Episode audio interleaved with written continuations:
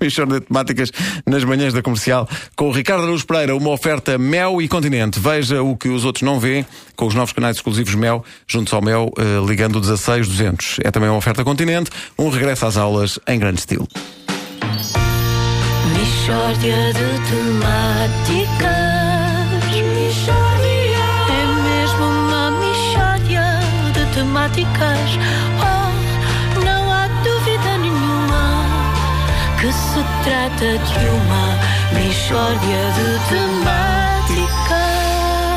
Hoje, na Michórdia de Temáticas, a história de José Luís Ribeiro, uma história de luta pelo direito à dignidade. Uh, Zé Luís, bom dia. O José Luís é carpinteiro, não é assim? Exato, carpinteiro. Faço todo tipo de trabalhos em marcenaria, já agora fica a nota que isto está mal. Hein? Só em descontos para a Segurança Social são aumentos na ordem dos 60%. Aqueles gatunos, pá. Não há de uma pessoa andar de cabeça perdida com estes bandidos. Eu não sei, sinceramente, como é que este povo não se levanta e não lhes dá uma lição. Sim, Zé Luís, vamos avançar então. Ah, exato. Portanto, sou carpinteiro. Isso. Bom, um dia estava a cortar umas tábuas na serra elétrica, umas ripas, de um metro, um metro e meio por 20 centímetros de largura, para fazer um soalho. Um Sim. senhor que é doutor, tem uma casa ali na Rua dos Fanqueiros. Casa Uhum. boa, atenção, antiga, mas grande, daquelas casas que havia antes. E ele está a remodelar tudo, ainda vai gastar ali alguma coisa, mas vai Uh.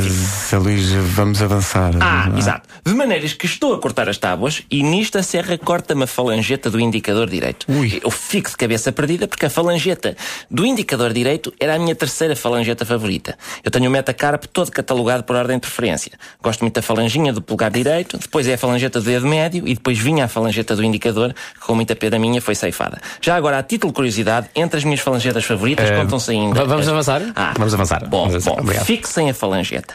O que é que uma pessoa faz? Deitar fora? No caixote do lixo? Mas que uma falangeta que me acompanhou cerca de 40 anos, nos bons e maus momentos, sempre comigo, fosse a apontar para coisas, ou a pegar em objetos, ou, ou a coçar-me, ou... co- Não se deita fora assim quatro décadas de vivências. Eu podia relatar aqui três ou quatro episódios que para mim são emblemáticos do que para mim significava esta falangeta. Vamos avançar. Claro. Mas, portanto, então o que é que se faz à falangeta? E eu penso, não há outra hipótese. Vou fazer um funeral à falangeta. Porque não? Para mim, tanto faz falecer o corpo todo como só um bocado. Faz-se um funeral. De maneiras que construí um pequeno caixão para a falangeta, todo em mogno, muito bonito, por acaso, com renda por dentro, que encomendei a uma senhora lá de Moscavide também, que faz uns trabalhos de bordados para fora. Porque ela trabalhou muitos anos nos CTTs, mas foi dispensada. E com isto a crise, a pessoa acaba por se virar para onde pode. Porque só em descontos para a Segurança Social são aumentos na ordem dos av- 60%. avançamos, se calhar, então. É Vamos melhor. avançar? É Vamos melhor. avançar, é. Portanto, Portanto, funeral da falangeta. Vou falar com o padre. Senhor padre, passa-se isto assim assim. Precisava então que me fizesse o enterro da falangeta. Diz ele, é pá, por amor de Deus, isso é estupidez. Logo. Portanto, arrumou ali a questão. E eu, ao senhor padre, que não é bem assim, tanto que era a minha terceira falangeta favorita. Primeiro era a falanginha do polegar, direito. Depois era a falangeta do...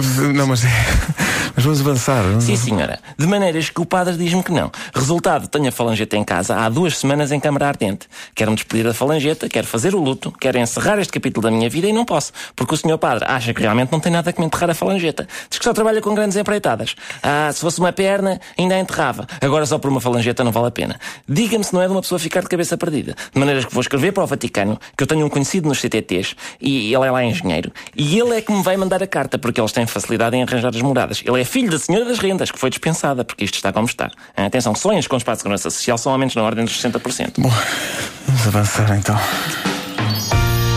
Mishória de temáticas. É mesmo uma mishória de temáticas. Quarto é, o, quar- quarto é o Mindinho. que se trata de uma mishória. Mas é que há uma altura que aquilo é tudo muito visual e dói. Dói pensar nisso.